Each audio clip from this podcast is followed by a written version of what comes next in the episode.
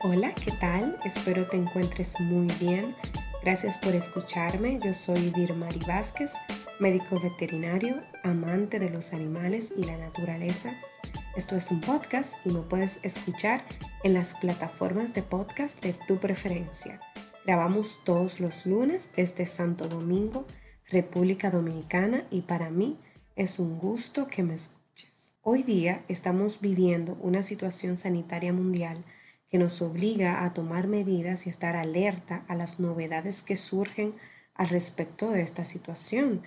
En el episodio de hoy te daré las pautas más importantes que debes tomar en cuenta para el bienestar de tus mascotas ante esta situación de estado de emergencia por el COVID-19. También vamos a conversar un poco respecto a las novedades de esta enfermedad y lo que debe tener un botiquín de primeros auxilios para nuestros consentidos. Bien, quiero comenzar hablando un poquito respecto al coronavirus como tal. El coronavirus es un virus que desde hace mucho tiempo ha, existido y se, ya se había identificado eh, en muchas especies animales, hablando más específicamente en caninos y felinos.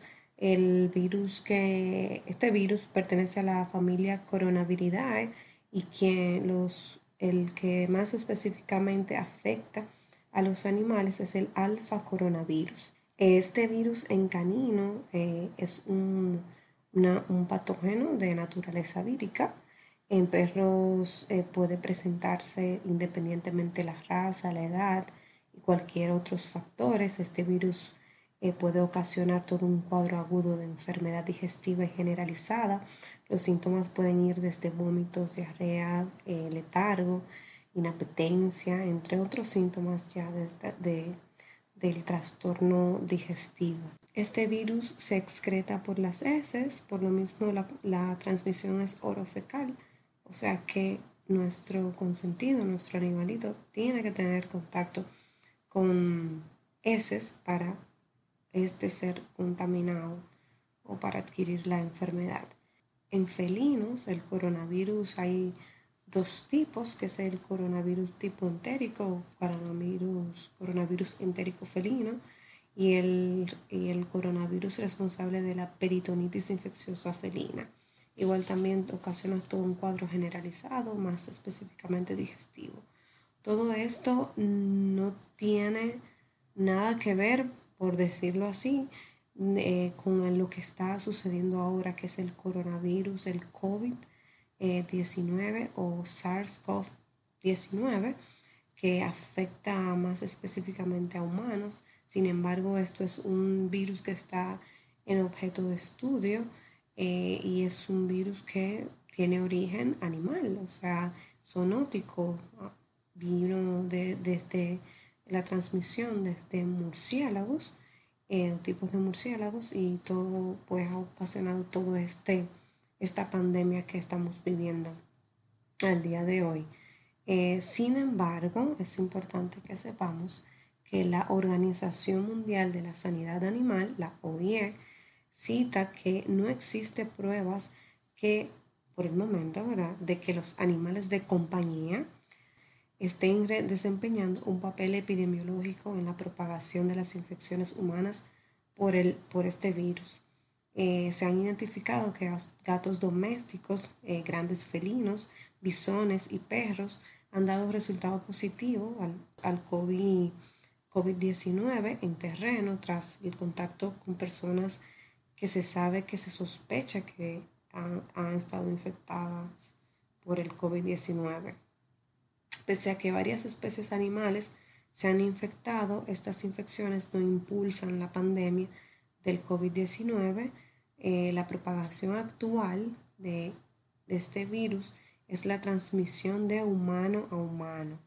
Sin embargo, es importante que, que sepamos que las personas que estén infectadas por el COVID-19 deben evitar el contacto directo con sus animales de compañía y dejar al cuidado de, estos, de estas mascotas a, otros miembros de la familia o del hogar, en el hogar. Si esta persona lamentablemente no tiene a alguien que se pueda hacer cargo de sus mascotas, pues lo correcto es que eh, utilicen las, las, buenas medidas de higiene eh, y utilizar sus mascarillas en la medida de lo posible. Todo esto es importantísimo tomarlo en cuenta para no estigmatizar a nuestras mascotas, porque como menciona la OIE, las mascotas hasta el momento no representan una amenaza en la propagación de este virus. Muchos de nosotros estamos trabajando desde nuestros hogares y los que tenemos que trasladarnos a nuestro lugar de trabajo, eh, las jornadas laborales tienden a ser un poco más cortas por las medidas que se están tomando cada gobierno, cada país. Esto implica que ciertos establecimientos estén cerrados y los servicios que, que acostumbrábamos a recibir estén un poquito más limitados y ya no tengamos acceso a ellos como acostumbramos a hacerlo. Eh, sin embargo, a pesar de toda esta situación de la pandemia, algo muy bueno que está ocurriendo es que nuestro tiempo pues está siendo un poquito más prolongado para compartir con nuestros consentidos. Esto hace que nosotros estemos más atentos a su salud, a todos sus, sus, controles y demás. Em, por lo mismo, te quiero compartir unos cuantos, unas cuantas eh, sugerencias que debes tomar en cuenta para que la convivencia prolongada que tenemos ahora con nuestras mascotas pues sea un poquito más favorable. Así que toma nota. Primero, si son mascotas que necesitan medicación permanente, debes estar seguro de contar con suficiente medicina para tu pequeño consentido, contar por lo menos con dos o tres meses de abastecimiento del medicamento y si es un tratamiento con un tiempo definido, tener la medicación completa es lo correcto. Segunda sugerencia, es que debes tener a disposición el alimento acostumbrado que acostumbra comer tu mascota, o suficiente para por lo menos uno o dos meses y eh, un suministro de agua potable asegurado. Tercera sugerencia es que si, si debes sacarlo fuera de la casa para hacer sus necesidades básicas o, o ejercitarlos un poco, procura tomar, en, eh, tomar las medidas del lugar para tu seguridad y cuando regresen a la casa puedes limpiar sus patitas con toallas húmedas o agua y jabón neutro. Nunca utilizar gel desinfectante o alcohol porque esto puede irritar su piel y ocasionar trastornos digestivos si llegan a lamerse. Cuarto, si son mascotas muy activas, puedes disponer de uno o varios momentos en el día para jugar y ejercitarlos. Aquí puedes usar toda tu creatividad utilizando pelotas, cajas, muñecos, huesos, por ejemplo, lanzar una pelota y para que ellos vayan con, por ella, en fin, todo lo que tú entiendas que les pueda divertir.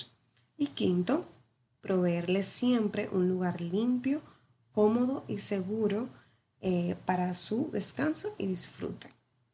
Por último, pero no menos importante, te sugiero que debes tener un botiquín de primeros auxilios para nuestros consentidos eh, a sabiendas de que las emergencias y los accidentes pueden ocurrir en el momento menos esperado. Por, por eso debemos estar siempre preparados. Lo primero es que debemos tener en nuestro botiquín es un termómetro rectal. A veces sentimos que la temperatura está un poquito más elevada que la nuestra, sin embargo, es así. Las mascotas, los, más específicamente perros y gatos, tienden a tener una temperatura más elevada que nosotros. Por lo mismo, es bueno tener un termómetro rectal para confirmar realmente si la temperatura de nuestra mascota está elevada o no. Eh, la temperatura normal de un canino y felino tiende a estar, oscila entre 37.5 a 39.5 grados Celsius alcohol, agua oxigenada, jabón neutro, son eh, desinfectantes, antisépticos que debemos también tener a mano y debemos tener en nuestro botiquín. Solución fisiológica, algodón o gasas estériles, también por si necesitamos limpiar cualquier herida. Y, o vendar cualquier herida. Esparadrapo para sostener el, eh, al, algodón y, o, o sellar cualquier herida. También para sostener las gasas y demás guantes desechables, tijeras, las tijeras son muy útiles para si tenemos que cortar cualquier cosa, tipo gasas, eh, también pelo, despejar pelo de, ciertas áreas, crema cicatrizante y antibacteriales, bueno que, que tenga nuestro botiquín. En ese caso te sugiero que le preguntes a tu veterinario cuál es la más indicada y cuál te recomienda para que tengas también carbón activado. El carbón activado por sus, eh, por sus propiedades de absorción son, es muy bueno, muy utilizado para procesos de intoxicación y envenenamiento.